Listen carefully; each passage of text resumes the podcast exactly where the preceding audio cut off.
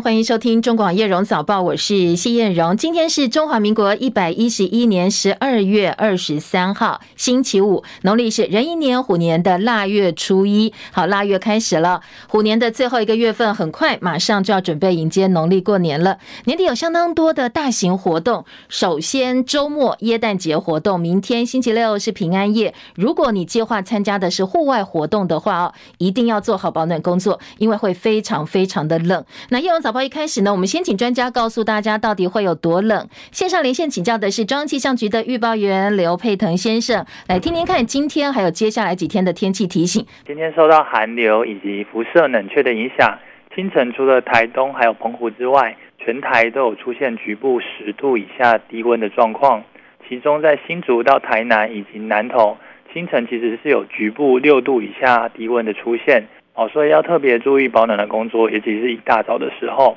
那到了白天，其实北台湾气温仍然一整天都是偏低的，高温不超过十五度。那尤其是桃园以北，哦，温度还会再更低一些。那其中在中南部还有花东地区，白天的高温会比较高一些，可以来到十六到二十一度。所以中南部是属于日夜温差大的天气形态，要留意温度的变化。那么今天各地的天气大部分都是晴到多云。只有花东可能有一点零星降雨的几率，不过大部分都是以干冷的天气为主。这一波寒流预计会影响到礼拜六跟礼拜天，然后在礼拜天之前总共三天的时间啊，都属于干冷的天气，而且清晨的时候辐射冷却效应会使得啊低温会比较低一些，所以在明天礼拜六跟礼拜天的清晨要特别留意清晨的低温的情况。那最后再提醒，在寒流期间，其实在桃园至台南、花东、恒春半岛沿海空旷地区以及澎湖。容易有八到九级的强阵风，东半部的沿海也有长浪发生的几率，所以海边活动要注意安全。谢谢佩腾提醒，也提供给大家参考啊。冷空气南下会干冷三天，周末特别清晨起床特别注意，因为温度比较低哦。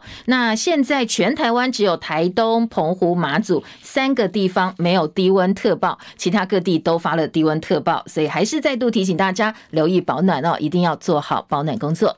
美国经济数据稳健，市场担心联准会紧缩政策还会持续更久，所以今天的美股呢，午盘之后一度崩跌，尾盘拉回来，但是还是收低。道琼收黑近三百五十点，跌幅超过百分之一。而大型科技股跟半导体股的卖压涌现，纳指跳水超过百分之二，费半跌更多，跌了百分之四。美股三大指数可能会打破连续三年上涨纪录，写下二零零八年以来最差的年度表现。收盘，道琼跌三百四十八点，三万三千零二十七点；标准普尔指数呢下跌五十六点，跌幅百分之一点四五，收在三千八百二十二点。科技股为主，纳斯达克指数跌两百三十三点，跌幅百分之二点一八，收在一万零四百七十六点。费城半导体跌了一百一十一点，跌幅百分之四点二，收在两千五百三十三点。另外，台积电 ADR 今天收盘跌了百分之二点四一，收在七十五点二八美元。联电 ADR 今天也是下跌的，跌幅是百分之二点五八，收盘六点八块美金。好，股市抛售潮提振了避险买盘，所以美元走强。对于货币政策更敏感的两年期美债殖利率攀到百分之四点二七，油价则是结束连续三天涨势。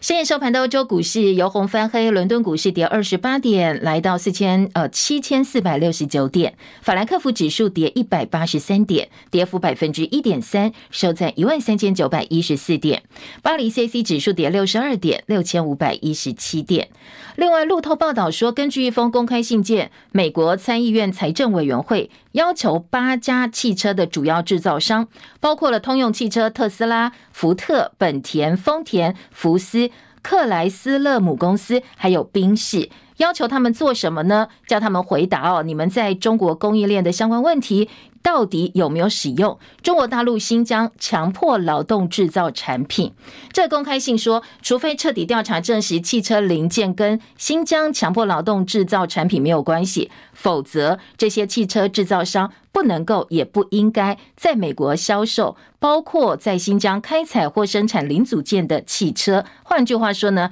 接下来哦，可能要针对这些汽汽车产业来进行一些限制。刚才有提到油价今天是跌的，最主要原因是冬季风暴让美国的原油库存吃紧，市场担心联准会升息，还有大陆疫情升温，病例增加就会导致市场需求减少。纽约商品交易所西德州中级原油二月交割价下跌八十美分，每桶七十七点四九美元。伦敦北海布伦特原油二月交割价下跌一点二二美元，每桶八十点九八美元。另外，《华尔街日报》报道，美国受到史上最严重的禽流感疫情影响，数千万只鸡跟火鸡因此死亡，也推升鸡蛋价格写下历史新高。现在，美国正在跟高涨的物价苦苦战斗，所以这一次蛋价又涨了，等于是帮通膨再添柴火。国内其实今年一整年都在缺鸡蛋，蛋价居高不下。最近呢，全家便利超商还把茶叶蛋价格从每颗十块钱涨到十三块，也凸显了这波蛋价上涨涨的压力。而国内肉品跟饲料上市公司普丰昨天表示，不止台湾缺蛋，刚才提到缺蛋缺鸡，其实全球性的问题。全球各国鸡蛋现在缺得一塌糊涂，对国内鸡蛋价格再度上涨，他也不意外。低蛋价的日子呢，根据业界认为，恐怕是回不去了。另外，海外禽流感跟猪瘟也影响到进口量，所以不只是鸡蛋涨哦，鸡肉、猪肉价格可能一路到明年上半年都很难降下来。昨天台北股市加权股价指数大涨两百零八点，收在最高点一万四千四百四十二点，收复五日线、半年线，也暂时化解跌破半年线翻空的危机。外资昨天终止连五卖，反手买超台股九十三点四亿元，而外资进入耶诞假期，台股接下来会转由内资主导，所以市场认为在今年封关前呢，有机会要反弹到一万四千八到一万四千九，不过要挑战一万五千点呢，恐怕有一点困难。受到美元指数回档跟台股大涨激励，带动台币兑换美元连续三个交易日升值。昨天收盘升值二点九分，收在三十点六八兑换一美元，盘中高点触及到三十点六五五元，站上了一周以来新高。刚才提到外资放假，所以呢，交投相对是比较清淡的，成交量只有十点八四五亿美金。今年清晨的国际焦点，首先聚焦在俄罗斯跟乌克兰战争，两国开打超过三百天了。乌克兰总统泽伦斯基的发言人告诉法新社说，泽伦斯基结束美国访问的历史性行程之后，已经回到乌克兰，而这也是他在俄罗斯二月全面进攻乌国之后第一次的国际访问。对泽伦斯基访美获得更多的军援，俄罗斯呢不是很开心哦。他们说，美国你再提供乌克兰更多武器，只会加剧战争，对于乌克兰来讲。并不是好事，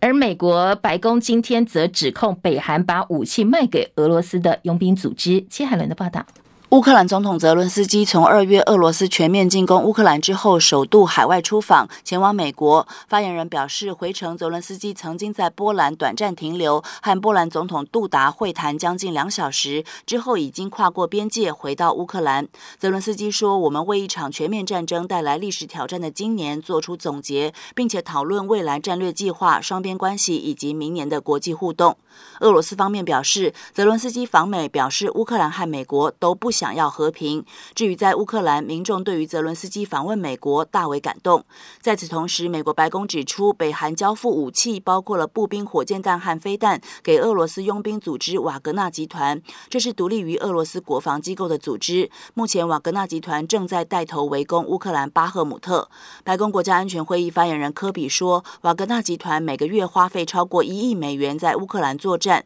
北韩卖武器给他们，违反了联合国安理会决议。美美国将会加强制裁瓦格纳集团。记者戚海伦报道。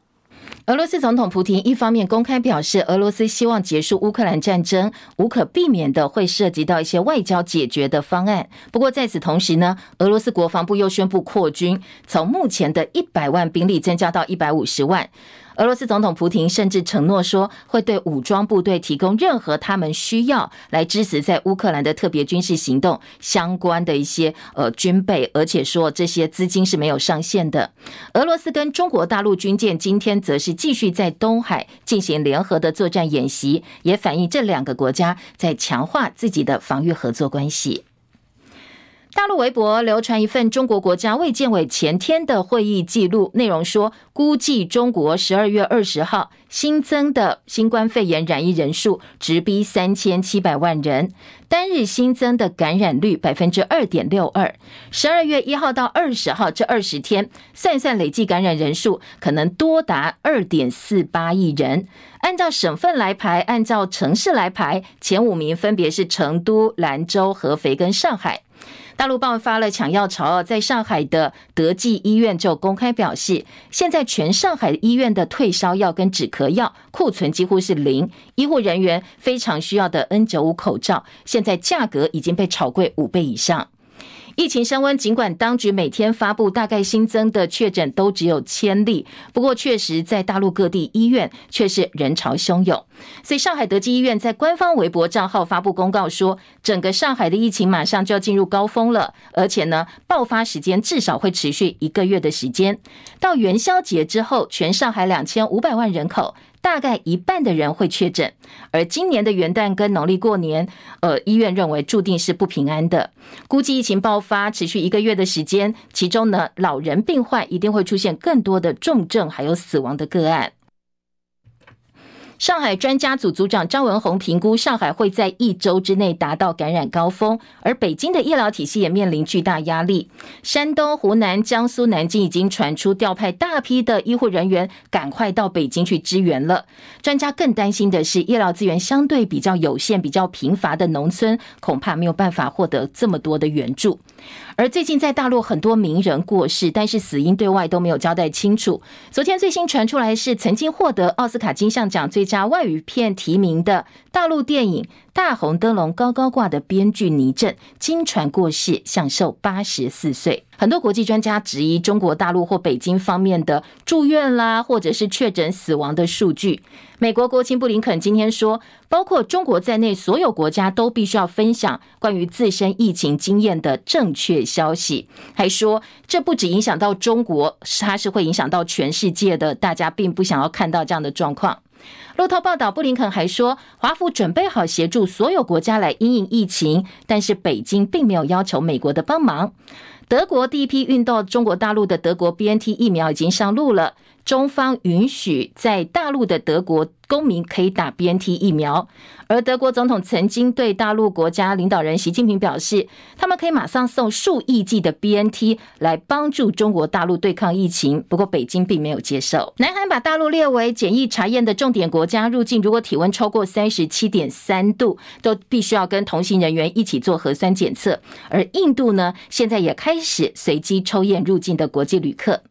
澳门昨天晚间宣布，从今天凌晨零点起，台湾、香港跟外国人入境取消健康码附红码，还有核酸检测的要求。不过，如果你是快速抗原检测阳性的话，澳门健康码转为红码，就必须要采取感染者居家隔离措施，要采样这一天七十二小时之内核酸阴性证明才能够入境。而且呢，入境之后第二天起到第九天的凌晨零点前，不能够经过澳门到中国大陆。相关的措施到目前为止并没有调整。国内昨天新增一万九千七百九十八例的本土个案，跟上周四相比，增加了百分之二十三点六。病例增加幅度扩大，确定这几天呢是起起伏伏的，一下上一下下哦，整个疫情还在起伏当中。另外有九十三例境外移入确诊，四十一例的死亡个案。指挥中心指挥官王必胜说，现在几乎可以确定国内还会有新一波疫情，但是呢不担心中国大陆最近流行的 BF 七变异病毒株，比较担心的是全新的变异株。针对入境措施持续放宽，到目前为止，我们本土措施哦是没有。任何的调整跟改变，但是因为疫情马上可能会升温了，所以各类型住宿式跟社区式的照顾机构每周定期快筛一次的措施会延长，延长到明年的元元月三十一号。中国大陆确诊病例激增，邻近国家都出现了抢药潮。台湾现在有普拿疼交货困难，所以为了避免缺药，卫福部长薛瑞元昨天说，我们打算祭出第一步限制性购买成药数量。防疫指挥官王必胜昨天表示，现在抢购的药品已经不止普拿疼了，所以必要的时候会启动阶段性的管制。我们跟这个药师公会全联会哈，那有呃非常密切的这个联络。那么根据回报。好，我们现在之前我们所说的，呃，普拿腾，好，有大量购买的情形，现在已经扩及到其他非普拿腾这个牌子的乙酰氨酚，也有人在这个这个所谓大量的采购。呃，第一个阶段应该是这个所谓启动这个管制，是希望能够药局能够用这个限量购买的方式，哦，这并不是一个强制的作为，好，我想可能是先以劝说的方式，哈。那么，如果实在是非常严重的话，那再进一步，是不是考虑用实名制的方式，用暂时性的实名制做这个相关的管制？啊，这个我们也会做考虑。那如果情况变严重，我们就会启动这个阶段的这个管制措施。好，不排除接下来可能会实名制管制来买这些退烧药。红海创办人郭台铭呼吁政府采购次世代 BNT 疫苗，被卫福部长薛瑞元嘲讽像是 BNT 的推销员，所以郭董好生气，在脸书用十六字批评《禽兽实录》，引来超过十万名网友朝圣围观。昨天薛瑞元再度回应说，他不会对号入座，而台北市长柯文哲也加入了战局。他说，薛瑞元是高端推销员，但但是呢，他却在指呃指责别人是 BNT 的推销员，还有媒体人形容蔡政府斗鸡斗惯了，认为郭台铭的说法刚好而已。不过也有医界人士是挺薛瑞元的，说次世代双价疫苗跟原始病毒株单价疫苗相比，不管你有没有打次世代疫苗，作为追加剂施打之后，对于重症死亡保护效果其实差别不大。而阁揆苏贞昌昨天则是对薛郭各打五十大板，一方面他为薛瑞元的发言向郭董道歉，不过也认为郭台铭骂人不好，还暗酸郭董对 BNT 情有独钟。两个人都有对，都有错。郭董事长热心积极，对 BNT 疫苗情有独钟。卫福部薛部长不能把这个跟推销员一起讲，虽然他不是那个意思，但容易被人家连在一起。怪不得郭董事长就跳起来了，很无关这样子的讲法，我特别要表示道歉。那郭董事长马上就骂谢部长是朽木是禽兽，啊，这也不要不好。昨天好多网友在线敲碗，在等郭董回应呢。但是呢，郭董一直等到晚上，真的发文了。不过内容非常的温馨。他说呢，昨天是冬至，外面的纷纷扰扰比不上跟心爱家人一起吃一碗汤圆，这才是生命当中最幸福的事。他也分享自己吃花生汤圆的照片，说希望会有好事发生。行政院昨天拍板，金马地区民众春节交通专案，以金马地区民众跟路配为限，采专案向交通部航港局申请航班，明年的一月七号到二月六号限定实施。行院长苏贞昌说，专案将作为推动未来小三通客运常态化参考，会用循序渐进的方式来进行小三通。发言人罗秉成转述，目前先以探亲跟人道为主，第一阶段以金马民众跟中国籍配偶为限，但是台商中转不包括在内。陆委会在会同交通部、卫福部及相关机关，经评估相关情势，综合考量，今天提出。金马地区民众春节交通专案将在明年农历春节前后两周，就是明年的一月七号到二月六号实施，在兼顾离岛防疫周全下，满足春节期间金马地区民众返乡探亲及相关人道等需求。本专案的搭乘旅客以金马地区民众、中国籍配偶等为限，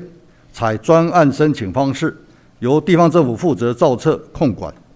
国民党批评这是开一半做一半，在大陆地区数十万台湾民众也有返台需求，不应该被忽视。说现在的政策对在大陆工作的台胞、台生、台商来讲非常的不公平。三通小三通停摆将近三年，明年马上就要重启，但是现在采专案的方式限金马相亲跟陆配，所以明天在台北会有一场还我小三通大游行哦，要针对目前的小三通开放政策来做抗议。同而竞选民进党主席的副总统赖清德，他前往南投县，昨天晚间出席第二场向党员报告政见发表会。党内议员跟党员们毫不留情给建言，表示说该下台的不下台，高端论文黑金通通讲不清楚，才会导致民进党败选。民进党县议员赖燕雪更痛批，民进党这一次面对执政以来最大挫败，每次检讨都是废话一堆，该下台的不下台，该负责的不负责。该面对的不面对，他说这才是民进党目前要面对的危机。赖清德很认真，他一边听一边做笔记，还向党员喊话说：“人民需要的是这个，结果我们推出来的是那个。我们觉得我们做的很努力呀，但是问题跟民众的需求是有落差的。所以呢，他说接下来民进党必须继续兑现对选民跟社会的承诺，守护台湾民主自由的生活方式。”香菱集团董事长、全国商总主席赖正义昨天说，受到全球通膨跟升息影响。工料双涨，预期房价涨价心理，大量资金追求有限资产，估计今年全国在房产部分推案总销量突破两兆元，高过去年的一点八二兆。不过他说，这是营建成本造成房价高涨暴冲的假象，这个叫虚胖。尽管呢，房贷利率慢慢调升，但是房价短期应该跌不下来哦。他估计明年房市量缩价稳，总销年减两成，大概只剩下一点六兆左右。好，永庆房产集团昨天也发布了一份明年的房地产的前景前瞻报告，说明年的房市有相当多变数。那预测呢，全年的交易量会跌破三十万栋，大概整个趋势也是价跌量缩的状况。张佳琪的报道。地利环境资金泛滥，造就房市近年来多头融景。永庆房产集团最新统计，七大都会区近四年来房价涨势强，双北涨幅约两成，桃园以南五大都会区涨幅都在四成以上，新竹四年涨六成四最为凌厉。不过最近都有松动的迹象，今年第四季跟第三季相比，除了新竹仍有百分之一涨幅，新北与桃园房价微涨，其余四都开始下滑。永庆房产集团业务总经理叶玲其二十二号表示，全球经济展望下修，各界对明年景气倾向审慎，房市明年也有超额供给状况，加上政策持续抑制炒作，以及总统大选因素，明年房市表现不容乐观，将是价跌量缩。最近受瞩目的平均地权条例修法初审通过，是牵动明年房市交易的重大政策。叶林奇表示，不少投机客因为担忧日后转售困难，陆续选择退场。法案修法对预售屋确实出现压抑短期投机炒作的作用。叶林奇说：“平均点条例假设通过，它对于预售屋，它确实有压抑短期投机炒作的现象啊。那对中国的影响应该是比较。”它的房价反而会比较平缓。叶林奇表示，参考房市上一波历史经验，二零一四到一六年间交易量年减幅介于百分之八到百分之十六。综合判断，明年房市交易量会跌破三十万栋，预估介于二十八万栋到二十九点三万栋之间，比今年减少百分之八到百分之十一。中广记者张佳琪台北报道。好，立法院昨天初审通过，把无照驾驶的罚锾从本来六千块提高到一万两千块，大幅提高哦。本来是六千到一万二，现在是六千到两万四。而酒驾被吊照还持续无照上路，小型车加罚一万两千块，大型车加罚四万块。好，如果车辆没有礼让行人的部分呢，罚锾也增加了，罚锾金额提高到最高六千块钱。葡萄牙巨星 C 罗在世界杯期间结束跟英超老东家曼联的合作关系，他否认他要转战沙乌地阿拉伯联赛。不过，欧洲多家权威足球媒体今天都说了，C 罗跟沙乌地传统劲旅达成了协议。艾纳斯达，西班牙马卡报进一步披露，七年的合约，前两年球员，后面是推广大使，年薪两亿欧元，换算台币六十五亿台币，加起来这份合约的价值呢，是突破台币四百五十六亿元。世界水上总会今天宣布，二零二四年巴黎的夏季奥运会首度采纳男性运动员可以参加花式游泳项目。好，花式游泳项目其实就是大家印象当中很漂亮、美美的水上芭蕾，包括游泳、体操、芭蕾各种技巧融合而成的。那从呃一九八四年被纳入奥运项目，接下来二零二四的巴黎奥运男性选手也可以参加了。中广早报新闻。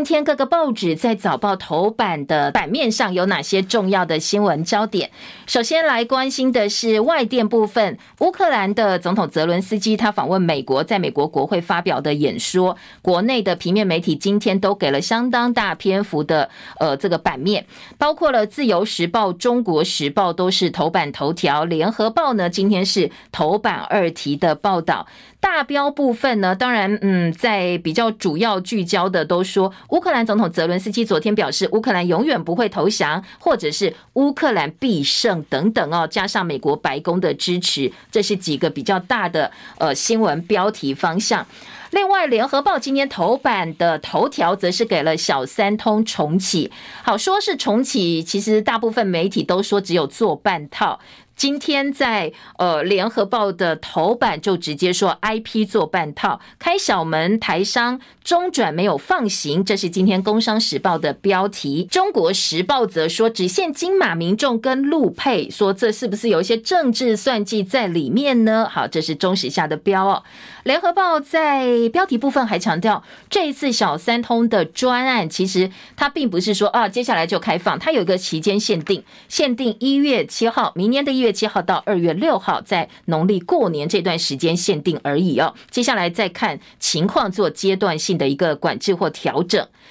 再来的新闻焦点呢，则是昨天这几天天气很冷嘛，哦，东北季风发威，没想到再生能源展现了相当惊人的实力。包括了《工商时报》头版下半版面，《自由时报》头版中间版面都说，昨天再生能源的发电写下新高。这对于冬季来讲，有这么高的发电，相当的罕见。好，这是两个报纸哦，都在头版做大标。财经报纸的重点聚焦在全球科技厂的大裁员，当然切入点都是美光。美光宣布说要大幅裁员，大概四千八到五千人左右。那在今天的财经报纸《工商时报》头。版呢是关心接下来台厂可能会受到影响，因为不只是美光，其实全球科技大厂都面对了库存的压力。而经济日报头版是卖广告，但是内页三版也把焦题呃焦点拉到了美光的大裁员，聚焦的是接下来记忆体可能会面对寒风，面对相当大的挑战。还有《中国时报》头版下半版面的综合新闻，呃，针对现在大陆疫情发烧嘛，延烧，所以很多国人可能会买药寄到中国大陆去，又或者一部分呢是国际上本来原料药就缺乏，所以在药品的部分缺货已经是呃存在事实，加上大陆疫情又延烧，国内在。退烧药或者具备一些退烧成分的药品，在民众抢购的情况之下，好像也买不到，药师也叫不到货，所以政策部分不排除会先用劝导的方式哦，看看第一线药局怎么样去劝导民众要限量来买。如果如果大陆疫情再呃无法控制，又或者缺药情况更严重的话，就不排除又要走回实名制购买哦。以后你可能要买呃有这些退烧成分的药品，普拿疼啦等等等哦，可能要用实名制的方式才买得到。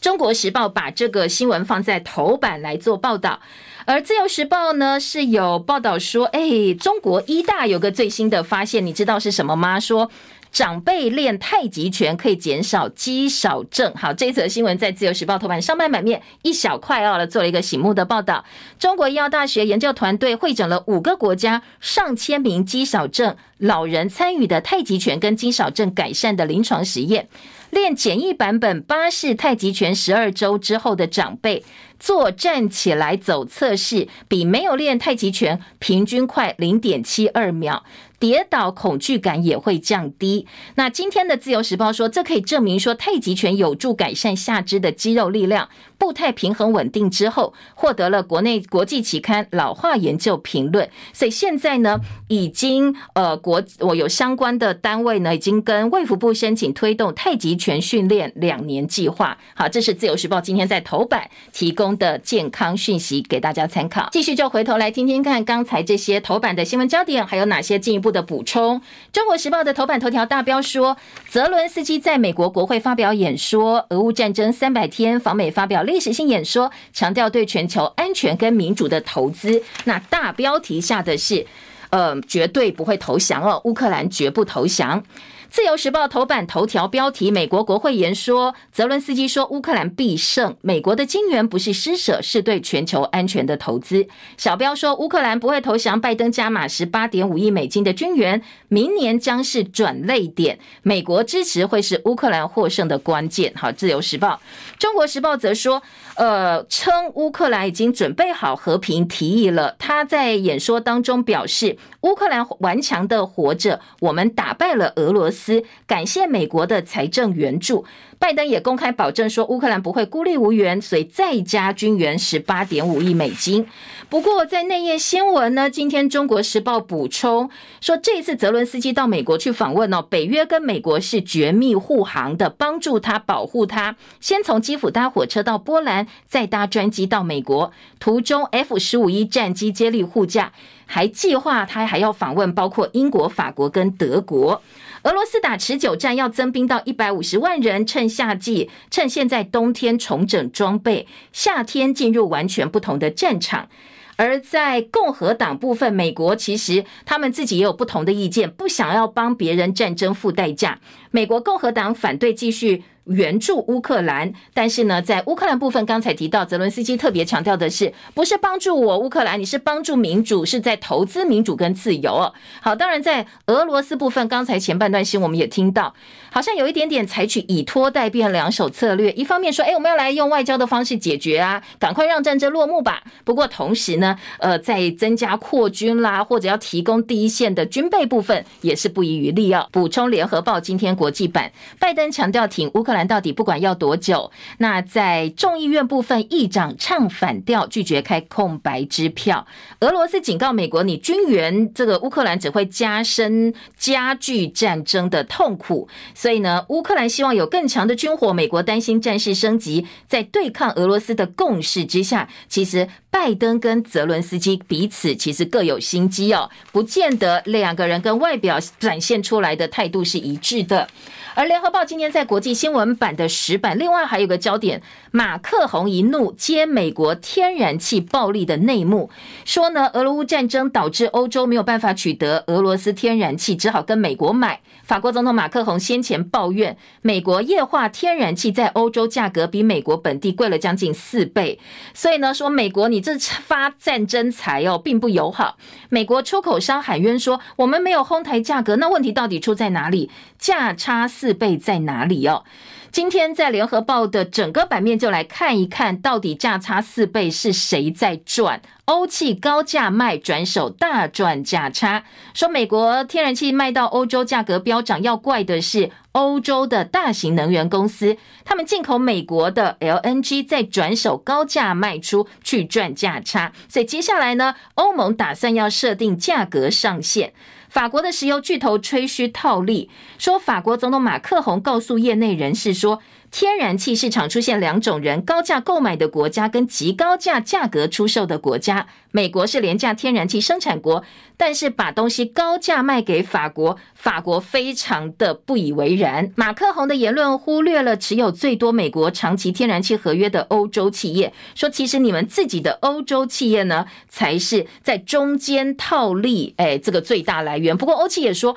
哎，我们价格不好的时候，我们是长约，我们也赔钱呐，你怎么现在就来怪我们呢？赔钱的时候没看到，赚钱的时候来骂我们哦，所以欧企也觉得很冤。好，到底？四倍价差，天然气价格是怎么回事？联合报今天在国际新闻版做了整个版面的报道。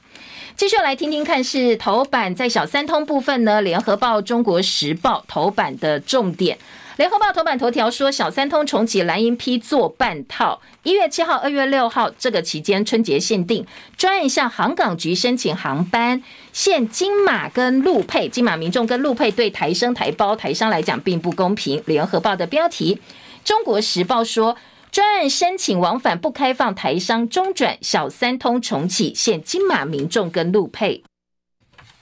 标题下的差不多，所以我们择其中之一来念给大家听。今天联合报在头版呢，还有做表格整理小三通的春节专案到底有哪些重点？当然，适用对象就是只有金马地区民众陆配，边境检疫呢，比照空运境外入境，暂时不采特殊的防疫造册控管。金门县连江县政府造册，航港局登船检查。好，在呃联合报也整理过去小三通跟现在小三通专案复航之后有什么不一样。国民党人士说，其实现在有数十万人有需求要回到台湾，除了你现在开放的金马民众跟陆配之外，其他人也有返乡探亲跟家人团聚的需求。应该马上规划第二波，不要呢，呃，就把这些人的权益给置之不问了，置若罔闻了。联合报三版说，小三通做半套，又见政治算计。两岸剩下五个航点，台商返乡路迢迢，政府为德不足，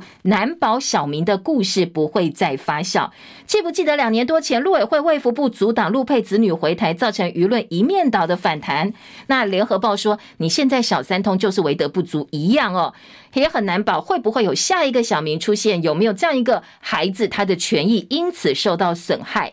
联合报三版另外的标题是。为什么不开放台商中转？来听听看陆委会昨天的说法。主委邱太三说，大陆疫情这么严峻，小三通是船运啊，搭乘者不是直接抵达机场，返台班机不一定衔接得上。那如果是有症状或确诊者，就会在金门地区停留很久。为了避免金马地区民众承担疫情风险，兼顾医疗量能的考量，所以我们不开放台商中转。好，不过呢，呃，今天在联合报就打脸吐槽说，这个说法其实不不能够成立。为什么呢？因为是采专案开设，你又只有一月七号到二月六号的时间可以管控数量。如果怕台商经过金马，你只要要求台商先买机票，采专车衔接码头到机场再返台，就不会有所谓逗留金马造成医疗崩溃的问题，更不要谈到医疗量能。最主要是。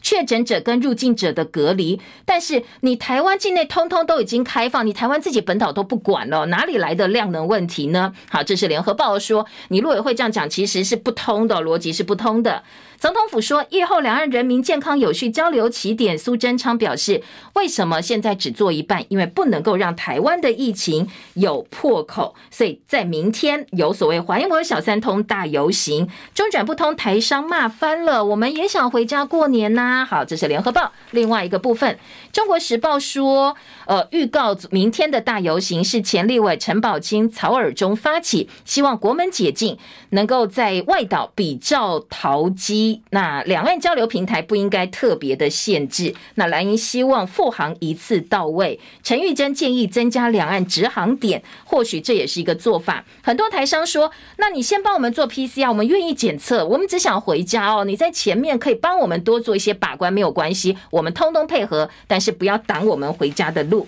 好，这是中国时报今天的重点哦，也提供给大家做参考。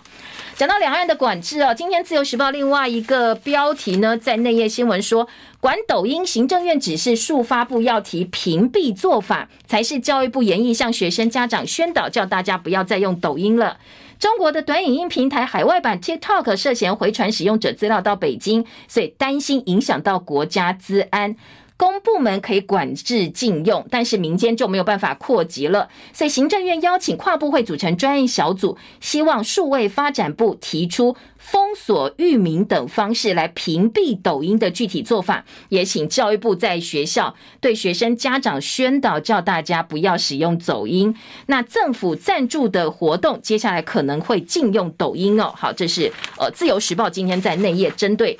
呃，管制大陆影音平台的部分呢，另外一个新闻重点，嗯，继续听到的是在早报的头版来听再生能源的问题，自由时报头版中间版面，还有财经报纸今天也做了相关的报道。自由时报标题是再生能源渗透率超过百分之二十三，冬季罕见，每五度电就有一度是。绿电，好，今天的自由时报呢，在头版的中间版面，跟财经报纸工商时报都聚焦在东北季风助阵，再生能源发威。工商时报说，太阳能跟风力昨天中午瞬间发电量合计达到六百一十点八万千瓦，罕见的写下新高。自由时报则说，风力太阳。发电量写下历史新高，火力机组降载可以改善秋冬的品质、空气品质，在昨天、哦，相当于每五度的电力当中，有一度来自风力或太阳光电。对于冬天来讲，其实非常罕见。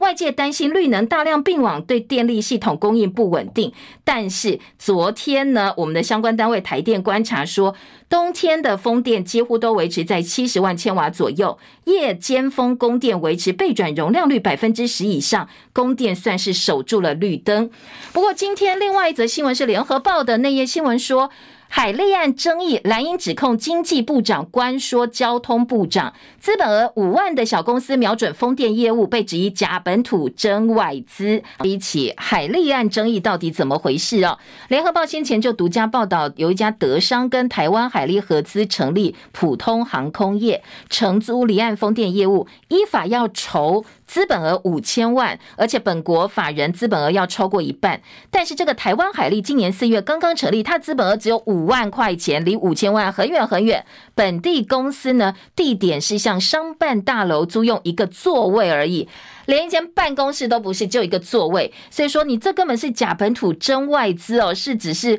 呃一个空头一个名字而已。那结果你知道吗？这一家海利航空有限公司要乘坐离岸风电直升机业务，交通部民航局本来不准的，但是经济部长王美花打电话给交通部长王国材沟通之后，就火速放行了。所以国民党立院党团昨天三问王美花、王国材，这个叫做常态还是特权呢？如果筹备。之后可以募资没有把关，你就是假的本土真外资了，就很像过去国民党揭露小吃店卖黑心快筛试剂的翻版。难道经济部、交通部觉得这样的模式没有问题吗？五千万资本额现在只有五万块就可以了，说五万块资本额加上一个座位，你搞什么风电，搞什么飞机呢？为什么可以准呢？好，联合报的报道，那经济部澄清说，海利现在是同意筹设，他要准备呃准许营运的话，还是要符合资本额五千万以上啊。说现在符合三个条件，我们才会让他营运。我们只是先准他筹设而已。好，这是官方的说法。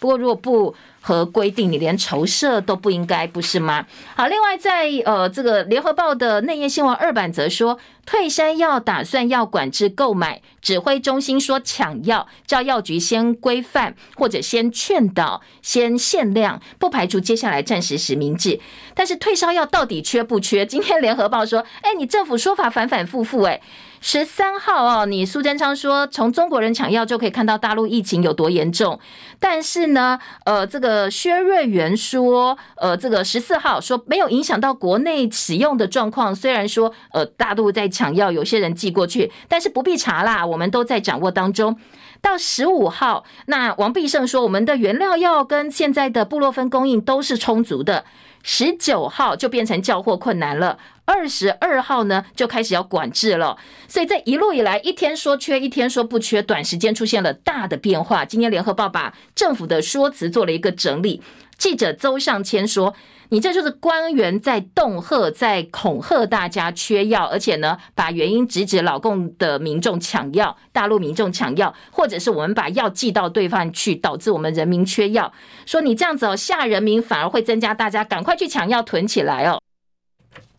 反而会增加囤货潮。好，这个是联合报今天的二版。好，再来听政治焦点吧。政治焦点最大版面还是赖清德最近呢到各地去检讨民进党的败选。中国时报四版满头，赖清德要当统姑，团结全党度寒夜。南投宣讲有议员怒轰，高端讲不清楚，论文黑金要处理。赖清德承诺绝对不会闪躲。那另外呢，有学者说检讨败选，赖清德其实对英系是以战逼一和，说蔡英文心里真的不太舒服。绿营立委说要大鸣大放找出问题，不过呢，这问题后面直指的通通都是剑指蔡英文。而记者曾一平特稿说，接仓巴促改革，赖清德宣示破釜沉舟的决心。联合报四版也是南投基层痛批绿营该下台的不下台。阿公阿嬷骂蔡英文只会坐在总统府，赖清德握拳说：“我们会诚恳面对不足跟错误哦。”好，郭董当推销员吗？昨天有些媒体说：“哎，这个推销员对抗禽兽之战哦。”今天的联合报说，昨天苏贞昌代道歉，但是又回酸说：“朽木禽兽，你骂这样骂人家也不好。”那薛瑞元说：“我造成了市长的困扰，接下来我知道分寸了。”好，当然这个相关的过程呢，联合报做了整理，在政治新闻版面，霍伯里四川林奕华确定接台北市的副市长，蒋万的小内阁今天通通亮相。不过林奕华的上任日期，因为还攸关到立委到底要不要补选的问题，所以这部分呢，今天白天可以听听看啊，林奕华打算是什么？内阁传改组陈吉仲说回学校，绿营立委说昨天是不是最后一次备询呢？他笑而不答。在呃各地的议长改选部分呢，今天也有相关的报道哦。首先，我们先把台南经发局长陈凯琳涉嫌贪污被台南地院裁定收押禁见，院方调查说，这个陈凯琳啊，他坦承收现金到酒店，还接受性招待，不过否认利用职务收贿。公词跟他的太太说法不太一样，明显避重就轻，有串证，有逃亡之余，所以法院裁定收押禁见。民进党周职委郭在清卷入包括台南学甲八八枪击案卢查案。呃，虽然说他说会循法律途径证明自己的清白，请辞民进党中执委职务，但是昨天民进党的副秘书长林非凡重炮炮轰这个郭在清，说你涉及弊案应该主动退党。从卢查案到光电弊案、八八枪击事件、台南市议长选举纷争，到这个陈凯琳被收押。呃，昨天林飞凡说，如果相同的事情发生在蓝营执政县市，民进党一样会用高标准来检验呐。所以他直接对台南市长黄伟哲喊话，要面对陈科整顿市政，涉及弊案者主动退党。议会不应该成为郭在清或郭姓良的痙攣，而要参选议长或副议长，应该跟黑金划清界限。好，今天的自由时报呢，在三版焦点新闻版就说，全台正副议长选举二十五号就要登场了。不过台南纷争频传，所以民进党中评会主委呢，跟中评会的管碧林在投票当天，分别要到台南、高雄市议会民进党团作证。确保不会有人跑票。那另外，在黑金指控郭在清发表声明说，呃，真正指控我的人就是真正黑金的人，是这些指控我的人，我会一一的把他们的败行揭露，让大家来检验。他说他被攻击为黑心哦，他其实不太开心。而民进党中常委陈茂松说，同党立委王美惠的服务处主任在嘉义选举支持的是国民党的候选人。王美惠昨天哽咽痛批说，这些人啊，在选举没有出力。反而来骂我们这些选举出力的人出力的不够，那是不应该的。好，这部分呢，今天的早报有部分的报道。民众党第一届干部马上就要卸任，但是中评会主委林树辉昨天晚间抛出了震撼弹，说他要卸下跟立委赖香伶办公室有关的任何职务，退出立院党团跟赖香伶办公室运作。他直接批评民众党现在呢制度不全问题丛生，说他跟赖香伶合作了八年多，但是呢在赖香伶要选桃园市长，他也是全力帮忙的。不过他写了三千多字，要讲的是什么？是他跟柯文哲之间的心结。他说他对民众党太失望了，说呢，今年初柯文哲说谁家的狗自己管好，那他们之间的心结因此产生，以后他发表任何言论都跟赖香伶没有关系，做了一个切割。不过可以预料的是哦，这个民众党的中评会主委接下来可能会有更多关于民众党的一些爆料。而王鸿威跟吴依农的这个选战呢，现在持续呃，大家在做话题上的攻防。王鸿威要找吴依农辩论，那昨天吴一农一直必答哦，还说呢，我不要给他更多舞台来喷口水。不过王鸿威说。你都没有经营基层，你不敢来辩论，你到底要选什么呢？好，这个是今天部分的选举议题。工商时报就头版头条重点是全球科技大裁员，台厂挺住了；而美光大裁员，机体吹寒风，则是经济日报说面临十三年来最严重供应过剩的困境，做到了版头的大标题哦。我们时间到了，谢谢大家的收听，祝福您周末美好顺心。不过还是要记得保暖，保暖，保暖很重要，讲三次。我们下周同一时间再会，拜拜喽。